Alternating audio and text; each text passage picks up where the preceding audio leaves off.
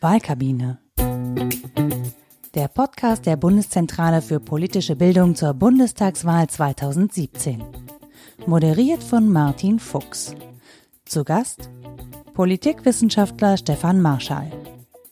Unser Thema heute Themen des Wahlkampfs über zentrale Inhalte, Gemeinsamkeiten und Unterschiede zwischen den Parteien. Moin Moin, Servus und herzlich willkommen zu einer neuen Folge der Wahlkabine, dem Podcast der Bundeszentrale für politische Bildung zur Bundestagswahl 2017. Mein Name ist Martin Fuchs und wir sind heute an die Heinrich-Heine-Universität nach Düsseldorf gereist mit der Wahlkabine, haben sie hier aufgestellt. Und heute reden wir endlich mal über Inhalte. Das Thema heute, die Wahlthemen und welche Themen es denn im Wahlkampf auch geschafft haben, vielleicht auch in den Diskurs zu kommen. Und dafür haben wir uns ähm, wie mit jemandem getroffen und ich freue mich sehr, dass wir hier sein können, mit nämlich Professor Stefan Marschall. Moin Moin, hallo. Hallo. Ähm, und ähm, er wird sich gleich mal kurz selbst vorstellen. Ich freue mich aber sehr, dass wir äh, bei ihm sein dürfen. Ja, vielen Dank und willkommen in Düsseldorf. Mein Name ist Stefan Marschall. Ich bin po Professor für Politikwissenschaft hier an der Heinrich-Heine-Universität in Düsseldorf und bin zugleich äh, wissenschaftlicher Begleiter, Berater des Valomat. Das mache ich schon seit 2003 und war natürlich auch bei der Version 2017 dabei. Okay, man hört jetzt schon in den Medien, dass das wieder extrem erfolgreich ist, äh, das Instrument Valomat. Ist also eine große Erfolgsgeschichte seit 2002 in Deutschland. Wie viel Aufrufe hat er jetzt eigentlich schon so? Ja, jetzt sind wir so gerade an der 10 Millionen äh, Nutzung-Grenze. Das heißt, äh, es ist ja noch ein bisschen bis zur Wahl. Ich rechne damit, dass dann vielleicht am Ende um die 15 Millionen Nutzungen zusammenkommen werden. Beim letzten Mal, bei der letzten Bundestagswahl 2013 waren es 13,3 Millionen Nutzungen und jetzt äh, werden es dann wahrscheinlich ein paar mehr werden. Davon ist auszugehen. Wahnsinn, eins der großen Erfolgsprojekte der Bundeszentrale für politische Bildung, auch dank Ihrer Hilfe im, im Hintergrund an dieser Stelle. Dann springen wir am besten gleich mal in die Inhalte rein. Ähm, wenn man so der veröffentlichten Meinung Glauben schenken darf und mal so liest, was so die Leute in den Feuilletons schreiben, kann man ja fast den Eindruck gewinnen, dass dieser Wahlkampf so langweilig ist und so inhaltsarm wie noch nie. Das ist so die große Kritik, die ich so auch rausgelesen habe. Teilen Sie diese Einschätzung? Ja, also es ist nicht mein erster Wahlkampf, den ich beobachte.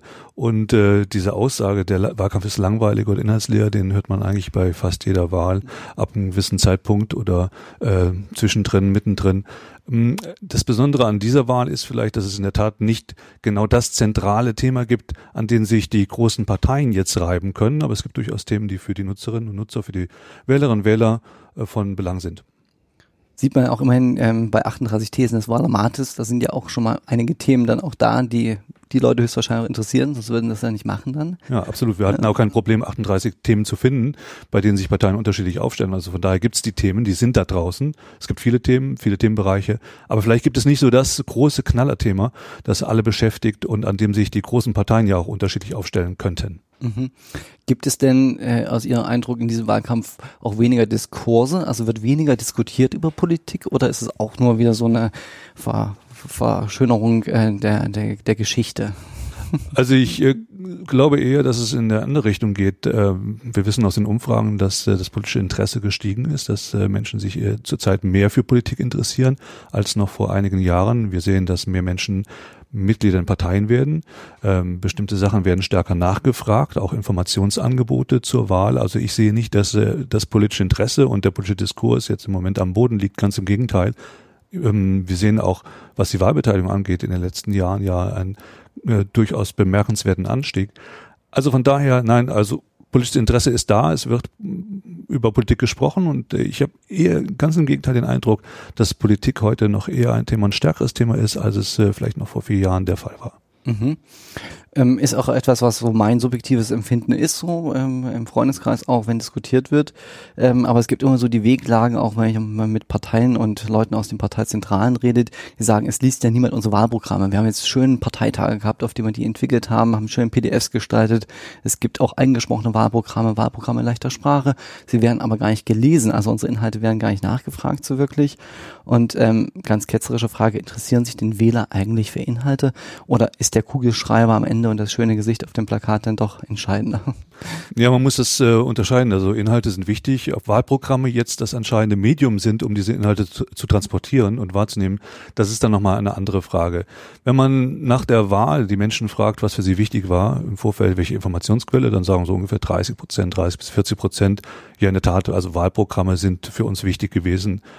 Sie können aber davon ausgehen, dass diese 30 bis 40 Prozent nicht die Wahlprogramme aller zur Wahl zugelassenen Parteien von Anfang bis Ende gelesen haben. Also Wahlprogramme sind eine schwierige Lektüre. Also selbst für Experten ist es eine Sache, die man sich äh, nicht so gern und lange antun möchte. Und äh, für die Bürgerinnen und Bürger gilt dasselbe. Und von daher glaube ich, drückt sich darin aus, dass für die Bürgerinnen und Bürger es wichtig ist, was die Parteien sagen, was sie ankündigen, was also das Inhaltliche ausmacht. Aber das Wahlprogramm selbst ist vielleicht nicht die Quelle, wo man sich darüber informiert, aber die Themen spielen eine Rolle. Also nicht nur Personen, nicht nur der Kuli, den man bekommt, sondern auch die Themen. Und äh, das ist allerdings ein bisschen von Wahl zu Wahl unterschiedlich, welche Themen wichtig sind. Manchmal gibt es auch Wahlen, bei denen Personen mindestens genauso wichtig sind wie Themen. Das äh, hängt so ein bisschen äh, von den ähm, Rahmenbedingungen einer Wahl ab. Mhm. Sie haben gerade eben schon gesagt, es gibt nicht so das große bestimmte Thema, was jetzt gesamtgesellschaftlich die Leute an den äh, Abendbrotstischen und Kantinentischen zu Diskurs ähm, anregt. Ähm, welche Themen haben Sie denn wahrgenommen, die vielleicht stärker als andere jetzt auch im Wahlkampf äh, diskutiert wurden? Kann man das so eingrenzen? Ja, wir müssen ein bisschen unterscheiden, glaube ich, zwischen den Themen, die für die Bürger wichtig sind und Themen, die für Parteien wichtig äh, sind und Themen, die wiederum für die Medien vielleicht wichtig sind. Also da gibt es unterschiedliche Themenagenden, die eine Rolle spielen. Diese Aussage, die ich getroffen habe, dass ich gesagt habe, es gibt jetzt nicht das große Thema, die habe ich ja eingeschränkt mit der Aussage, ne, ein Thema, was zwischen den großen Parteien vielleicht kontrovers ist. Aber es gibt das große Thema. Es gibt durchaus ein wichtiges Thema, das sehen Sie in den Umfragen, dass der ganze Bereich Flüchtlinge, Asyl, Integration eigentlich ein Thema ist, das die Menschen beschäftigt, sehr stark beschäftigt. Also das äh, ist sehr deutlich. Die Zahlen sind sehr stark. Wir reden jetzt nicht über die Situation von 2015, Ende 2015 oder 2016, wo das Thema von 90 Prozent der Befragten als das zentrale Thema wahrgenommen wurden, aber es sind immer noch 40 bis 50 Prozent der Befragten, die sagen, das ist für sie das relevante Thema. Und damit ist es das stärkste Thema, was sie zurzeit finden in den Umfragen. Also es gibt dieses Thema. Das Problem ist aber ein anderes. Das Problem ist, dass äh, die großen Parteien, auch die beiden Spitzenkandidaten, die Kanzlerkandidaten, in dieser Frage jetzt keine wirklich polarisierende Position beziehen. Und äh, das ist äh, genau das, das ist die Schwierigkeit, das meine ich jetzt gerade auch mit der Themenagenda der Menschen und Themenagenda vielleicht auch der gerade der großen Parteien, dass da so eine gewisse Spannung ist und äh, die führt auch dazu, dass Menschen sagen, ja, das Thema, was uns beschäftigt, das wird vielleicht hier nicht so richtig angesprochen. Ähm, es wird angesprochen, aber vielleicht nicht so kontrovers, wie man das vielleicht äh, idealerweise in einer idealtypischen Wahl gerne hätte. Mhm.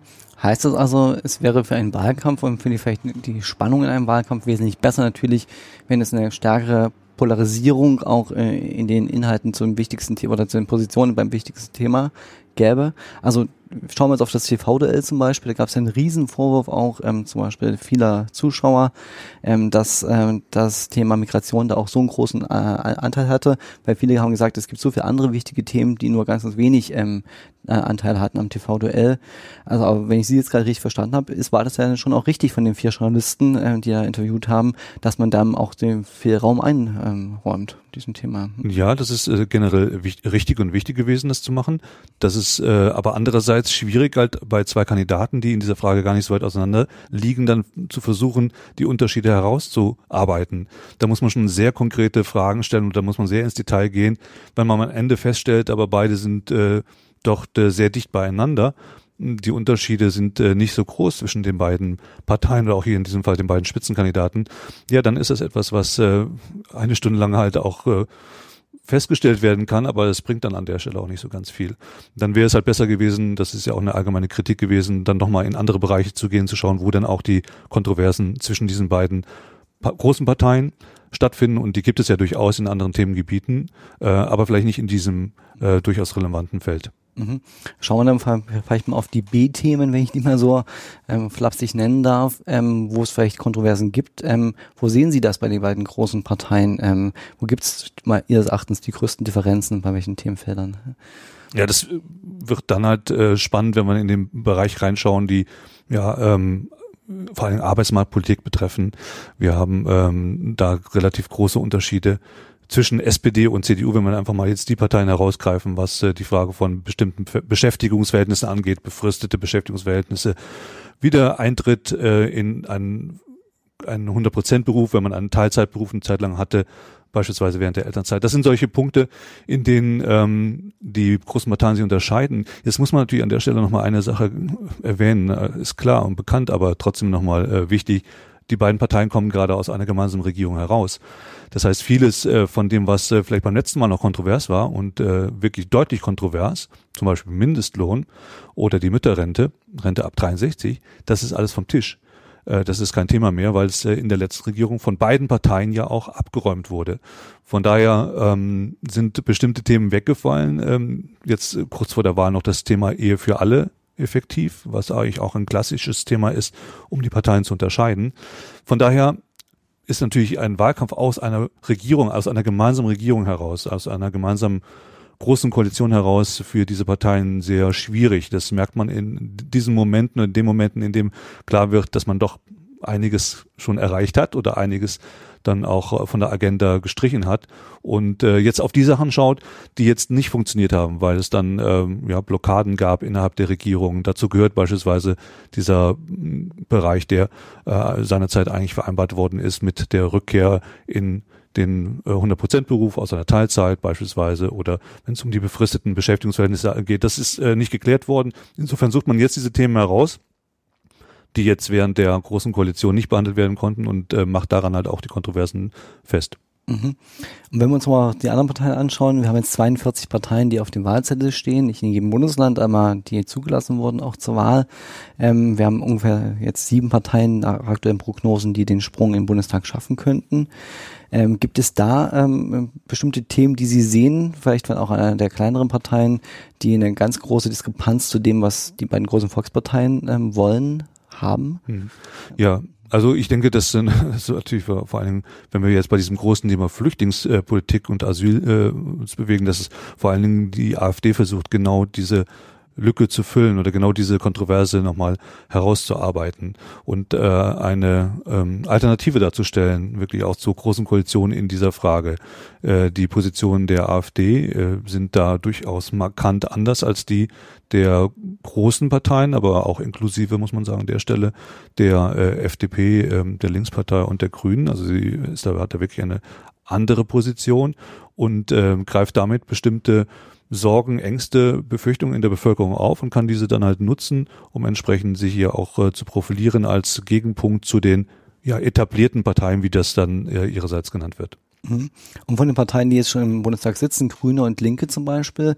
Also ich war ganz überrascht. Ähm, es gab jetzt eine Auflistung von Professor Faas, der äh, sich mal angeschaut hat, die Valomat-Thesen und die mal abgeglichen hat äh, für mögliche Koalitionsbildung dann auch später, wie viel Übereinstimmung eigentlich die Parteien haben, jedenfalls nach dieser sehr natürlich selektierten 38 Thesen-Geschichte der Wahlprogramme.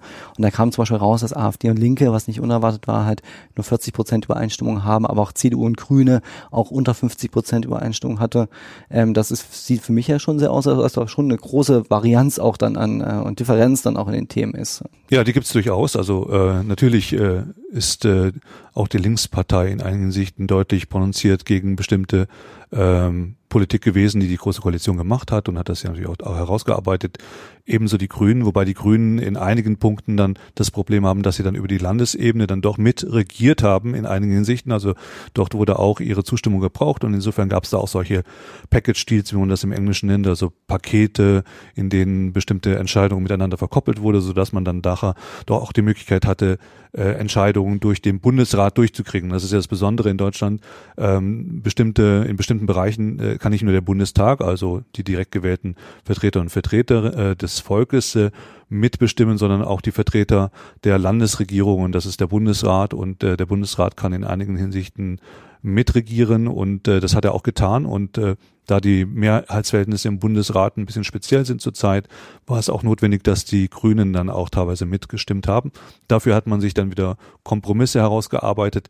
Von daher äh, sind die Grünen auch sehr dicht dran gewesen in einigen Hinsichten. Die Grünen versuchen sich jetzt zu profilieren, natürlich auch entlang ihrer Themen, wie alle Parteien versuchen, ihre Themen herauszuarbeiten. Das Problem generell ist natürlich, wenn Sie jetzt so eine Situation haben, eine große Koalition, dann haben Sie auch die Konstellation einer kleinen Opposition.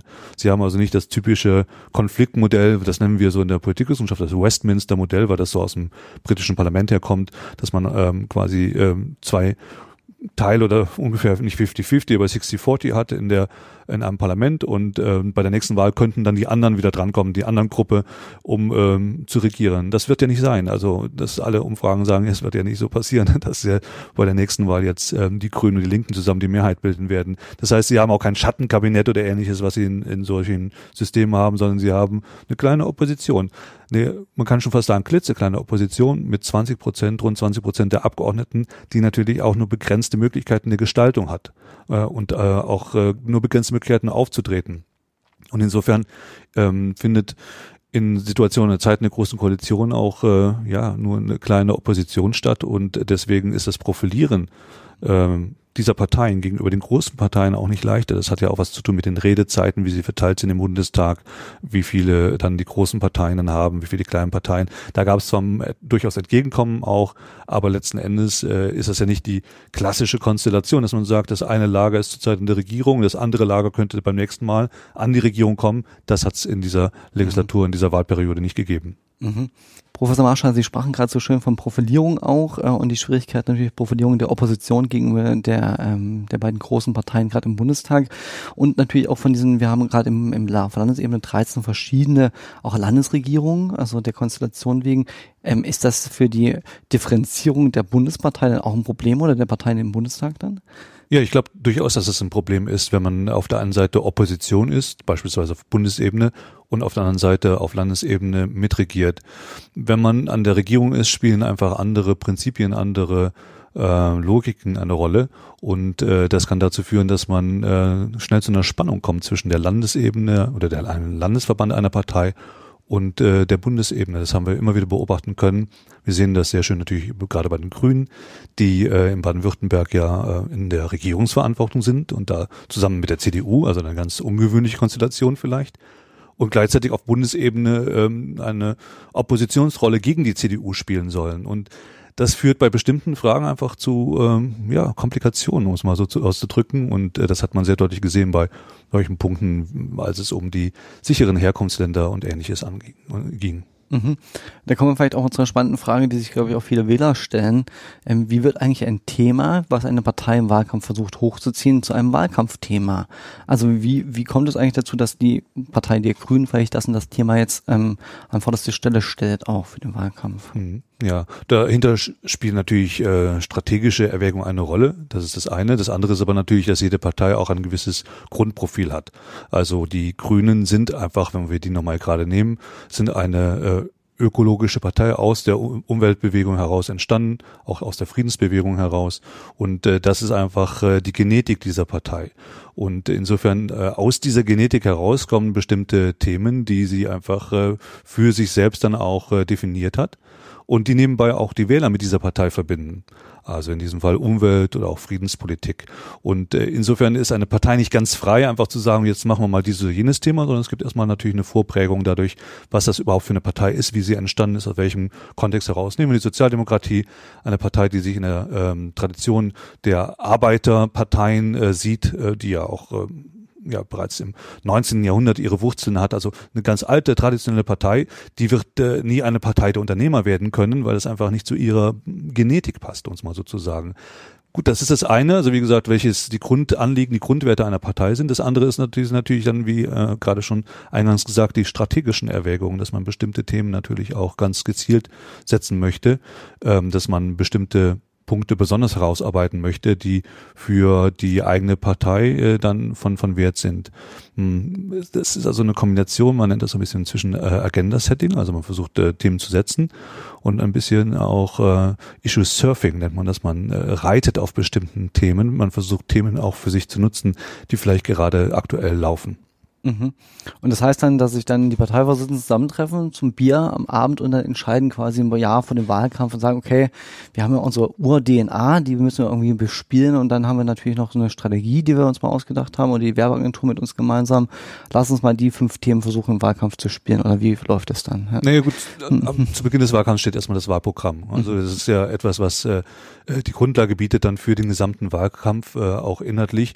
Und dieses Wahlprogramm ist ja nicht etwas, was jetzt gerade mal im im Hinterzimmer üblicherweise jetzt heutzutage nicht mehr gemacht wird, sondern das wird, läuft da anders ab. Das heißt, äh, letzten Endes ähm, findet das ja auch über einen bestimmten Prozess dann in einer Partei statt. Äh, da sind in der Regel verschiedene Gremien beteiligt. Und am Ende wird dieses Wahlprogramm üblicherweise auch von einer Delegiertenversammlung verabschiedet. Das heißt, äh, das ist das offizielle Wahlprogramm dann der Partei, die äh, in dem dann äh, auch die Partei als solche steht und für die die Partei steht. Das ist also die Grundlage. Und in diesen Wahlprogrammen, Wahlprogrammen, die sind ja in der Regel dann auch nicht so ganz, äh, wie wir am Anfang schon besprochen haben, ganz kurze Lektüre, sondern es sind 70, 80 Seiten vielleicht. Äh, da steht dann halt, äh, stehen die Punkte drin, die für die Partei wichtig sind für den weiteren Wahlkampf. Diese Punkte werden natürlich erst einmal von der Parteiführung auch mit geprägt. Also es gibt natürlich da auch eine, eine Beschlussvorlage, es gibt dann viel Input seitens der Parteiführung, aber üblicherweise kann die Parteibasis da auch mitwirken. Die Gliederungen einer Partei haben in der Regel die Möglichkeit, auch Anträge zu stellen, um das Wahlprogramm noch zu verändern. Letzten Endes steht aber dann, am, dann ein Programm, das äh, von einer Partei dann auch offiziell verabschiedet wird und getragen wird. Und das ist die Grundlage für die weitere Arbeit. Das ist aber dann die große, eine große Strategie vielleicht. Und dann gibt es aber davon noch getrennt die Taktik die Taktik, die dann im Wahlkampf eine Rolle spielt, äh, wo es um Themen geht, um Themenagenda, Themensetting, also Themenmanagement auch, äh, das sie betreiben müssen, um äh, bestimmte Punkte herauszuarbeiten. Die Parteien sprechen in ihren Wahlprogrammen ja unheimlich viele Punkte an. Wenn Sie sich das mal anschauen, ist es in der Regel genau das, was halt dann auch sich später in, ein, in der Regierung dann in Form von Ministerien widerspiegelt. Also gibt es Abschnitte zur Entwicklungspolitik, es gibt Abschnitte zur Außenpolitik. Ähm, es gibt äh, Sektionen, in denen über Innenpolitik, Wirtschaft gesprochen wird. Also die ganzen Politikbereiche werden dort abgehandelt. Das ist also erst einmal sehr breit. Im weiteren Wahlkampf geht es aber natürlich darum, ein bisschen zuzuspitzen und äh, auf der Grundlage dieses äh, Wahlprogramms dann zu schauen, was sind denn die Themen, die uns besonders ähm, profilieren lassen, die uns besonders beschäftigen, die unsere Stammwählerschaft äh, mobilisiert, die äh, aber auch äh, das Potenzial haben, äh, Wählerinnen und Wähler zu mobilisieren, die äh, sich vielleicht noch nicht entschieden haben. Und wie gesagt, das ist dann so eine taktische Frage. Äh, da geht es dann teilweise auch darum, äh, bestimmte Themen nochmal, bestimmte Forderungen nochmal herauszunehmen aus dem Programm. Ähm, beispielsweise vier Punkte einfach rauszunehmen, zu sagen, das sind jetzt die entscheidenden vier Punkte, um nochmal klar zu machen, äh, wofür eine Partei steht. Und das wird dann klassisch auch natürlich nicht von der Delegiertenversammlung verabschiedet, sondern das macht dann schon die Parteispitze dann auch diese eher taktischen Überlegungen und taktischen ähm, Entscheidungen dann. Genau, das ja. ist ja völlig richtig. Das ist Teil des, des ja. dann konkreten operativen Wahlkampfgeschäftes. Das äh, kann ja nicht mehr über einen Parteitag dann laufen, sondern da müssen halt in der Tat die entsprechenden Gremien dann oder die Einheiten, äh, Management-Einheiten Einheiten in der Partei dann ran und das machen ja auch äh, in der Regel auch beraten von äh, entsprechenden Agenturen, äh, die da Erfahrung haben. Mhm. Sie haben gerade eben schon den wunderschönen Begriff Agenda Setting ähm, auch äh, kurz beschrieben, neben dem Issue Surfing. Ähm, wie funktioniert so ein Agenda Setting? Also wie schafft es eigentlich eine Partei, ihr Thema, was sie vielleicht rausgearbeitet hat, auch in der taktischen dann Überlegungen heraus, in die Öffentlichkeit, in den Diskurs zu bekommen? Ähm, Genau, das ist erstmal vielleicht eine sehr einfache Frage, die vielleicht gar nicht so einfach zu beantworten ist. Ja, hört sich einfach an, ist aber wirklich nicht einfach zu essen, eine schwere Frage, weil es ja generell nochmal die ähm, Frage anspricht, wie werden überhaupt Themen bei uns in der Gesellschaft plötzlich zu Themen? Äh, da spielen ja bestimmte Mechanismen und bestimmte Vorgänge eine Rolle. Da spielen die Medien mit rein, die müssen ein Thema aufgreifen, müssen das Thema spielen und ähnliches. Also es ist gar nicht so ganz leicht. Da gibt es ja nun wirklich auch ganz, ganze Branchen, die sich darum kümmern, äh, dass äh, welche Themen äh, in der Öffentlichkeit überhaupt behandelt werden und wie sie behandelt werden. Also von daher ist es etwas, was in der Tat äh, ja nichts ist, was was man mal so, ähm, wo es einfach ein Handbuch gibt oder äh, zehn Regeln und dann setzt man die um und dann äh, klappt das. Es hängt viel von äh, Kontexten ab, also von den Umständen und äh, das ist vielleicht das Entscheidende und das Schwierige auch an den Wahlkämpfen, dass man viele Sachen auch äh, gar nicht vorher einkalkulieren kann. Es gibt bestimmte, es kann bestimmte Entwicklungen geben, die ein Thema plötzlich in den Mittelpunkt stellen, mit dem man gar nicht gerechnet hat. Entwicklungen, auf die man nicht äh, irgendwie Einfluss nehmen konnte, die man nicht absehen konnte. Mal ein Beispiel genommen, die ähm, Dieselaffäre. Mhm. ist etwas, was äh, in den letzten Monaten aufgekommen ist, was sich in den Wahlprogrammen so in dieser Form noch gar nicht so äh, darstellen konnte, weil man einfach den ähm, das Ausmaß äh, dieser Affäre noch gar nicht im Blick hatte und was da passiert ist, welche Konsequenzen das haben konnte. Und das ist etwas, was also in den letzten Monaten jetzt äh, nochmal stärker hervorgekommen ist. Und wie gesagt, dieses Thema ist jetzt nicht von einer Partei gesetzt worden, das Thema ist nicht von irgendeiner Medienagentur gesetzt worden, sondern das ist einfach ein effektives Thema, was entstanden ist. Das gleiche gilt für Sachen, die ähm, von außen an Deutschland herangetragen werden, die äh, Beziehung zur Türkei als ein Beispiel oder ähm, die ähm, Politik des US-amerikanischen Präsidenten. Das sind Sachen, die können Sie nicht einplanen. Da können Sie auch nicht jetzt irgendwie äh, jemand sagen, das sollte jetzt da muss jetzt was passieren, jetzt muss äh, Trump das und das sagen, der macht das einfach oder macht es nicht und äh, dann müssen sie reagieren. Das heißt, vieles ist gar nicht proaktiv, sondern reaktiv, äh, mhm. äh, was sie im Wahlkampf machen, auch was die Themenbearbeitung äh, angeht. Dennoch versucht man natürlich jenseits dieser äh, Rahmenbedingungen, die sich ja ändern und äh, jenseits der Sachen, auf die sie keinen Einfluss haben, selbst proaktiv dann auch äh, Themen zu spielen, indem sie versuchen, das in Debatten einzubringen, indem sie plakatieren entsprechend. Ne? Ganz simple Sache, also auf Wahlplakate ihre Slogans Slogan setzen und damit äh, hoffen, dass sie ein Thema setzen. Über Social Media Kanäle versuchen bestimmte Debatten, Diskurse anzustoßen, ähm, indem im Rahmen von TV-Duellen man versucht, bestimmte Themen äh, anzuschneiden und zu vertiefen. Das sind halt einfach äh, die Möglichkeiten, die sie dann haben, über den Wahlkampf, über den Wahlkampf äh, auf der Straße, über den Wahlkampf in den Medien dann äh, Themen auch äh, zu setzen.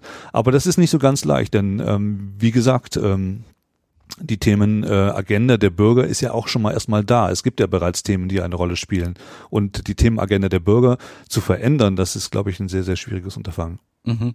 Ich habe so ein bisschen auch den Eindruck, ähm, wenn ich mir so anschaue, wie zum Beispiel der Herausforderer Martin Schulz oder auch die Grünen, gerade bei dieser Geschichte, das sind ja eigentlich, ähm, habe ich nicht das Gefühl, dass sie es geschafft haben, ein Thema hochzuziehen oder das Thema zu nutzen im Issue-Surfing zum Beispiel, dass die Grünen sich jetzt damit profilieren könnten. Also das ist im Grunde eigentlich ein Elfmeter ja gewesen, so aus meinem Eindruck für, für eine grüne ökologische Partei. Sie haben ihn aber nicht verwandelt, oder? Also, ja. oder ja, es war eine Flanke und man hat sich gewundert, äh, dass das nicht dann ähm, vollendet wurde, wie man so schön sagt im Fußball. Ähm, ja, das ist in der Tat halt ein ähm, überraschend gewesen. Das wäre genau eine Vorlage. Nebenbei auch äh, der äh, Eierskandal, der die Sommerpause ja erwischt hat, äh, wäre auch so ein Thema gewesen, auf den die Partei Die Grünen sehr gut hätte reiten können. Ähm, da äh, gab es aber auch nur begrenzte Möglichkeiten. Also da hätte man vielleicht äh, viel stärker erwarten können, dass die Grünen diese Themen aufgreifen. Generell ist es so, dass diese grünen Themen, was früher als grüne Themen bezeichnet wurden, ja mittlerweile auch Themen der anderen Parteien geworden sind. Und äh, dass äh, es für die Grünen immer schwerer fällt, sich hier auch äh, gegenüber den anderen Parteien zu profilieren, weil diese auch bestimmte, beispielsweise klimapolitische Ziele einfach auch akzeptieren. Und da gibt es einen allgemeinen grünen Konsens auch. Weniger, wenn es dann auch konkret wird, hm, wenn, wenn es dann wirklich auf äh, ganz äh, operative Fragen geht, da gibt es durchaus Unterschiede. Aber ähm, generell ähm, gibt es schon diesen allgemeinen grünen Konsens auch in der Bundesrepublik. Und das äh, wäre jetzt die Möglichkeit gewesen, diesen Konsens ein bisschen nicht aufzubrechen, aber zu, klar zu machen, wir sind auch, da gibt es noch eine, eine, deutlichere Position in dieser ganzen Auseinandersetzung, gerade im Bereich ähm, der des, äh, dieses Skandals, wenn man ihn so nennen möchte. Mhm. Ähm, Sie hatten auch gerade schon so ein bisschen von der Konjunktur von Themen auch gesprochen, die da auf einmal aufpoppen im, im Wahlkampf wegen externer Faktoren, wie Trump zum Beispiel. Oder auch eine Flut. Ich erinnere mich an den Wahlkampf von vor ein paar Jahren, da war die Flut dann auf einmal da und ähm, Schröder konnte sich sehr gut dann auch da ähm, ähm profilieren an, an der Stelle. Ähm, gibt es auch Themen, die im Wahlkampf schon vielleicht ein großes Gewicht hatten und dann wieder verschwinden auch? Also dass man eine Partei zum Beispiel jetzt schon im aktuellen, ich überlege gerade 2017, ein Thema aufgemacht hatte, darüber wurde diskutiert und jetzt auf einmal spricht gar keiner mehr drüber. Mhm. Also ähm, das kann es natürlich auch geben. Also ja. Es kann auch die andere Richtung geben, dass äh, Themen absterben im Laufe des Wahlkampfs, auch äh, weil sie sich erledigt haben. Es ähm, war so ein bisschen, das ist vielleicht nicht eine gute Analogie, aber in die Richtung geht halt so die äh, Frage Ehe für alle. Mhm. Äh, ich denke, dass Ehe für alle äh, sicherlich ein Thema gewesen wäre jetzt im Wahlkampf, ein deutlicheres. Und äh, es wäre sicherlich auch nochmal viel stärker thematisiert worden jetzt im TV-Duell. Ähm, bei der Wahlarena mit Merkel ist es kurz angesprochen worden, aber äh, auch da eigentlich wieder direkt abgeräumt. Das heißt, das wäre so ein Thema gewesen, mit dem man, von dem man hätte erwarten können, da passiert was, da lassen, lassen sich die Parteien so auch äh, unterschiedlich dran ähm, aufbauen. Ja, und das Thema ist dann verschwunden, einfach weil es dann äh, eine einigermaßen überraschende äh, Wendung gab, dass äh, das freigegeben wurde, dass die Kanzlerin gesagt hat, jetzt machen wir, äh, das ist für sie eine Gewissensfrage und damit hat sie klar gemacht, das äh, kann frei abgestimmt werden. Das wurde dann, äh, das Gesetz ist dann durchgegangen und von daher ist das Thema weg. Klar, so können sich Themen auch erledigen. Mhm. Ist natürlich jetzt ein bisschen ein Blick in die, in die Glaskugel, aber gerade beim Thema für alle fragen sich, glaube ich, auch viele Beobachter und Analysten von außen, ist es äh, positiv für die Parteien, die das immer gefordert haben, dass sie es quasi geschafft haben, gegen den quasi Willen der CDU das so durchzusetzen vor der Wahl, oder ist es eher quasi ein Punkt für die CDU gewesen, das zu tun?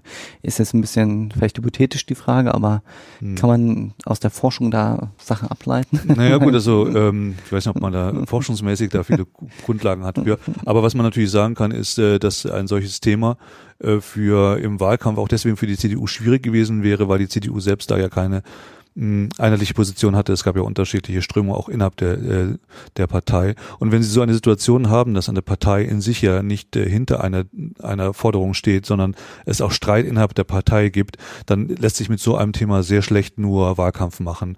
Und man kann auch nur sehr schlecht darauf reagieren und man wird eine Kakophonie von verschiedenen Stimmen hören bei dem Thema, sodass da eine klare Position der Partei plötzlich nicht mehr auftaucht insofern ist es gut gewesen für äh, die CDU, dass dieses Thema abgeräumt worden ist. Wie es dann abgeräumt wurde, ich glaube, das war so nicht erwartet worden. Das äh, war dann eher so ein Überraschungsgut dann wiederum seitens der SPD, die dann plötzlich gesagt hat, okay, wenn es freigegeben ist, dann machen wir doch einfach mal eine Abstimmung und kurz, äh, das war ja, glaube ich, montags und äh, war diese Ankündigung von der Bundeskanzlerin am Freitag, das war bereits die Abstimmung.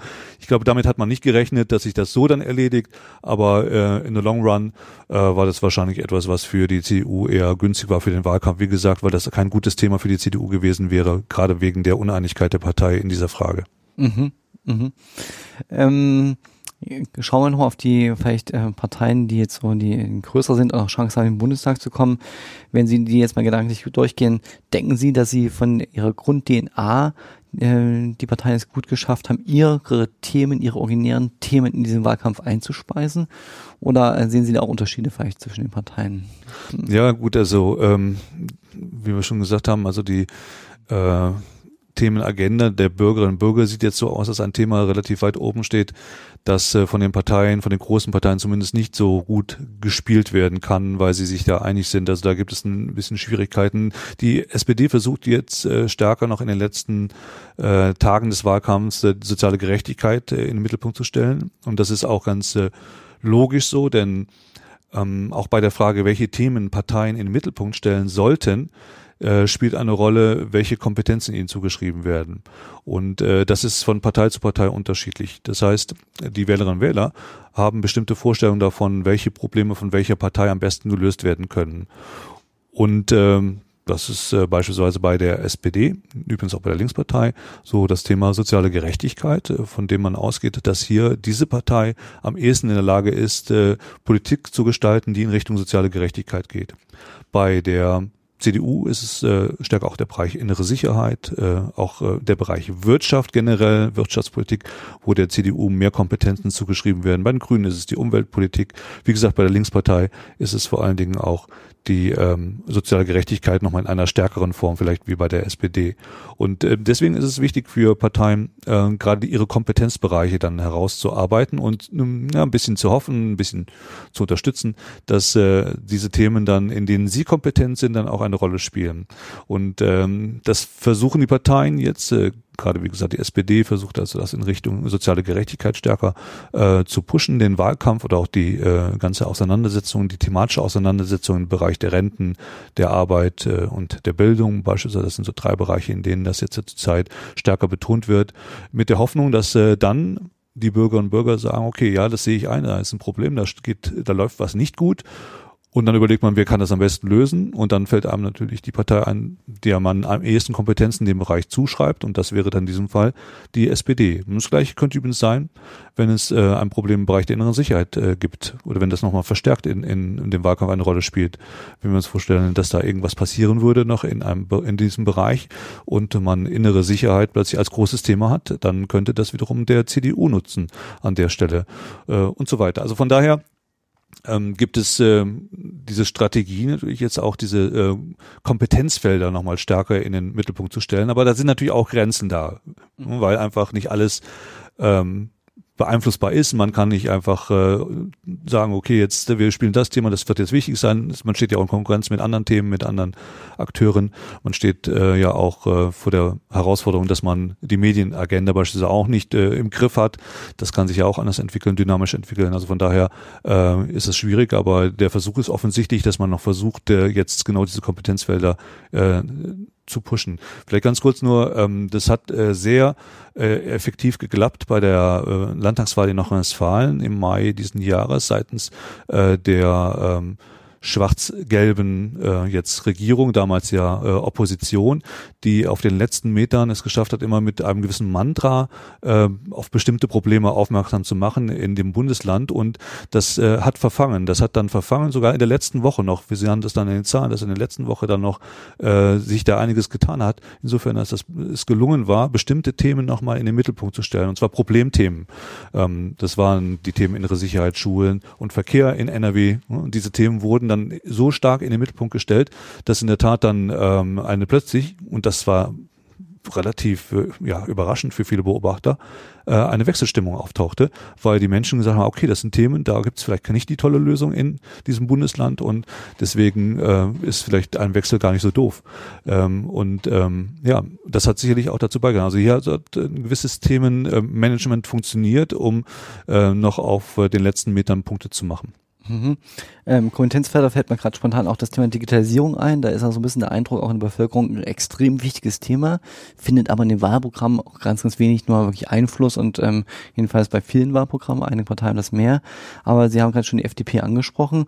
Das ist ja so ein Thema, wo, glaube ich, viele Leute gar nicht wissen, welche Partei da eine große Kompetenz hat. Aber mein Eindruck ist, dass mit einer stringenten Kommunikation immer wieder das Thema zu fahren, sich die jetzt quasi die FDP so ein Kompetenzfeld aufgebaut hat, ein neues Thema quasi sich okkupiert hat und damit jetzt auch sehr, sehr stark angreift auch. Ähm. Mhm. Ja, das ist eine richtige Beobachtung. Ich ja. denke, dass die FDP genau äh, diese Lücke auch jetzt äh, aufgreift, die es da gibt, äh, diese thematische Lücke, wenn man sie so nennen möchte, und äh, sehr stark in diesen Bereich der Digitalisierung hineingeht.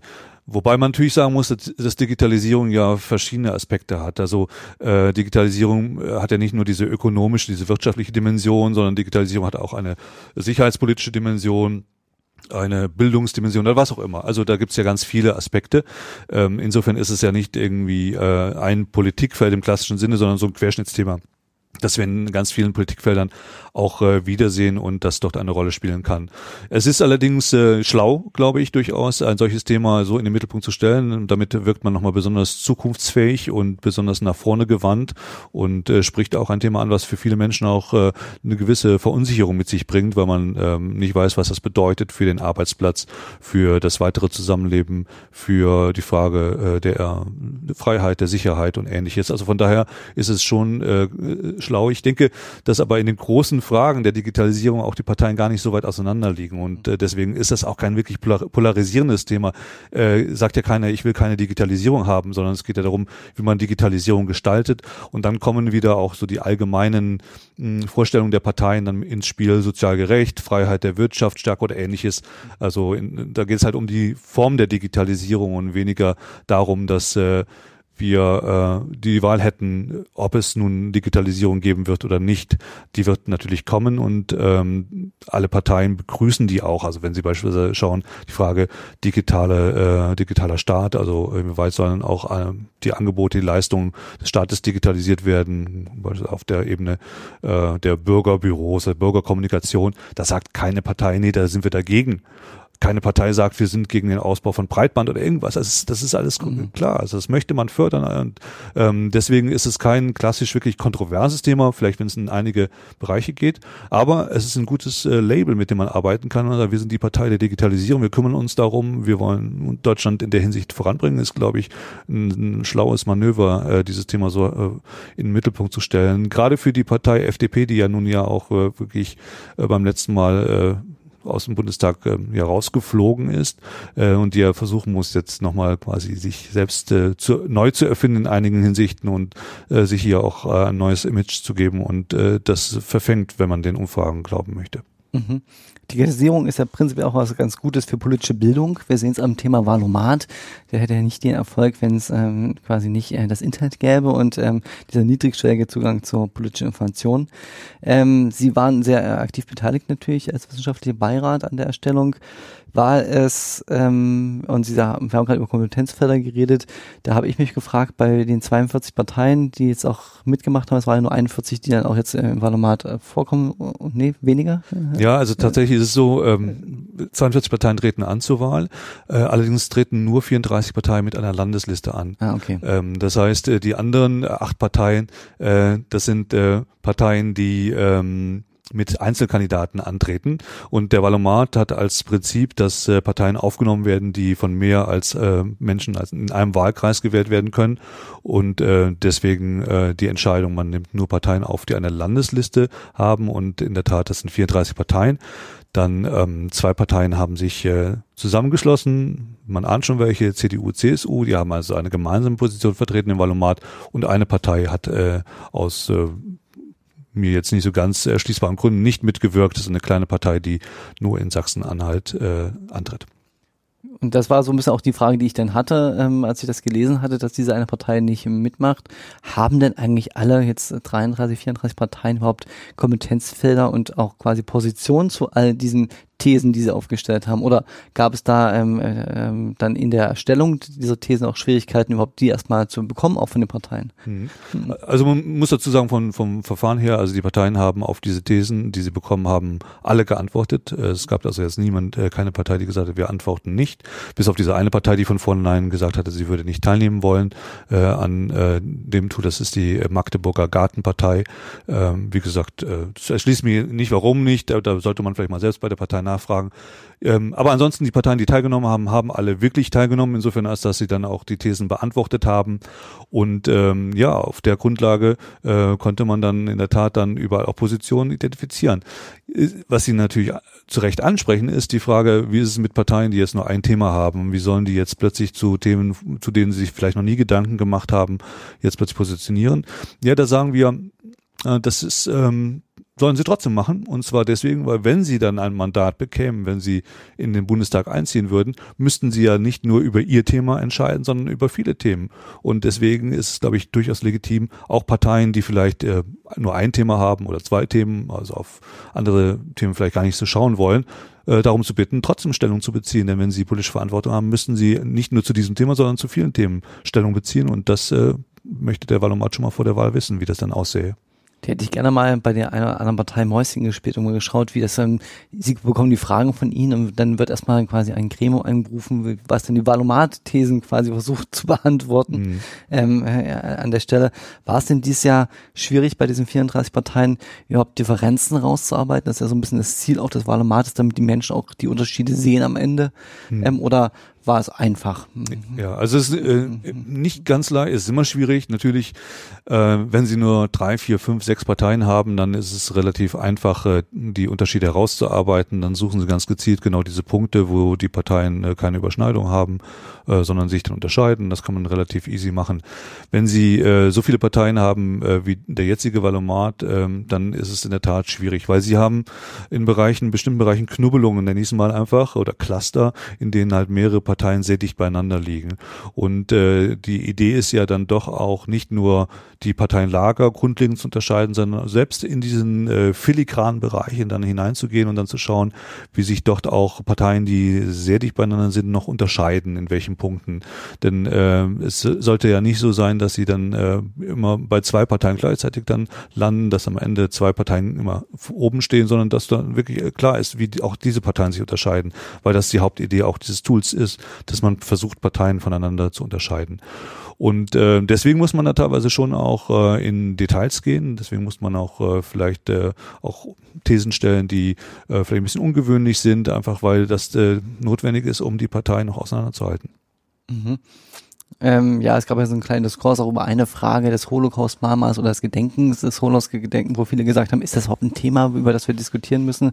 Aber das war auch aus dieser Überlegung heraus, dass es halt bestimmte Parteien im rechten Spektrum gibt, die sich da nur in dieser Frage unterscheiden. Und bei vielen gibt es diese beschriebene Knubbelbildung, wo man gar nicht mehr sagen kann, äh, okay, ähm, wo ist eigentlich die Unterscheidung zwischen Partei A, B, C? Mhm. Ja, ich glaube, wichtig ist nochmal an der Stelle zu sagen, dass diese Thesen ja nicht die Aufgabe haben, irgendwelche großen Kontroversen auszulösen oder ähnliches, sondern es geht um die Unterscheidung von Parteien. Also es geht darum, wie können wir die Parteienlandschaft, die vor uns liegt, äh, gut unterscheiden. Und äh, dann sind manchmal auch Thesen dabei, von denen man sich vielleicht wundert, warum sie dabei sind, äh, weil sie einfach genau diese Funktion haben, bestimmte Parteien zu unterscheiden. Und äh, ich glaube, das ist äh, vielleicht an dieser These besonders dann auch nochmal diskutiert worden, ähm, dass man sich darüber gewundert hat, dass äh, damit vielleicht ein, ein Thema irgendwie ein Fass aufgemacht werden, so eine Diskussion. Nein, darum geht's gar nicht. Es geht einfach nur darum, dass man, dass man Thesen gesucht hat, aus einem Fundus von Thesen, die genau diese Fähigkeit haben, jetzt in diesem Fall zwischen einer äh, ganz rechtsaußenpartei und einer rechtsaußenpartei äh, zu unterscheiden. Und äh, das hat die These hinbekommen. Mhm. Das zeigt aber mir nur an dieser Stelle wieder, wie relevant und wichtig dieses Tool Wahlomat ist, dass es sogar schon jetzt eine Kontroverse darüber ausgerichtet hat, nur weil eine Frage dann und eine These dazu in, in diesem Tool äh, dabei war. Das zeigt also schon die große Wahrnehmung, nicht nur bei Journalisten, sondern auch bei Bürgern, die dann schon sehr genau auch ähm, dann werten, was da für Fragen kommen. Ja, absolut. Also ich äh, bin ja seit 2003 bei dem Tool dabei. 2002 war der erste Einsatz. 2003 bin ich dann eingestiegen, dann auch als wissenschaftlicher äh, Begleiter. Und äh, da hat sich wirklich was getan in den letzten 15 Jahren. Also es ist schon äh, faszinierend zu sehen, wie dieses Tool mittlerweile äh, ja fast schon ähm, ja, Volkssport geworden ist, glaube ich, heißt es jetzt. Ähm, und wie dieses Tool jetzt doch in den äh, Medien auch äh, präsent ist und wie darüber gesprochen wird. Ähm, es sind ja auch viele weitere Tools jetzt auch äh, auf den Markt gekommen, äh, die sich in dem Bereich bewegen. Also da tut sich unheimlich viel. Da scheint einfach eine ganz große Nachfrage äh, auch nach Informationen zu sein. Und äh, ja, die Logik dieses Tools, äh, die ja noch eine relativ äh, Web 1.0 Logik ist, ähm, funktioniert immer noch relativ gut und das finde ich äh, faszinierend. Und es zeigt übrigens auch, dass die Menschen sich ja auch durchaus mit Politik auseinandersetzen wollen. Also diese äh, Idee, äh, keiner interessiert sich für Politik mehr, sowieso äh, online und sowieso nicht das, das, das äh, stimmt einfach nicht. Äh, es gibt einfach da ein gewisses Bedürfnis auch, sich zu informieren. Und wenn es dann in dieser spielerischen Art äh, gemacht wird, glaube ich, kommt das nochmal besonders gut an. Hm. Und damit die Leute jetzt endlich auch nach dem Podcast dann ähm, den Wahlomat auch nochmal durchspielen können, Volkssportmäßig an der Stelle, vielleicht jetzt schon mal die Abschlussfrage. Ähm, wir haben jetzt viel über Themen geredet und auch Themen Agenten und Konjunktur, vielleicht von Themen. Wir haben noch ein paar Tage bis zur Wahl. Rechnen Sie damit, dass noch ein Thema kommt, von dem wir noch nichts gehört haben jetzt? Oder mhm. ist das eigentlich jetzt alles ähm, das Wichtige auf der, in der Öffentlichkeit präsent? Also äh, in der Politik sagt man ja, es ist alles möglich, aber äh, nicht alles gleichermaßen wahrscheinlich.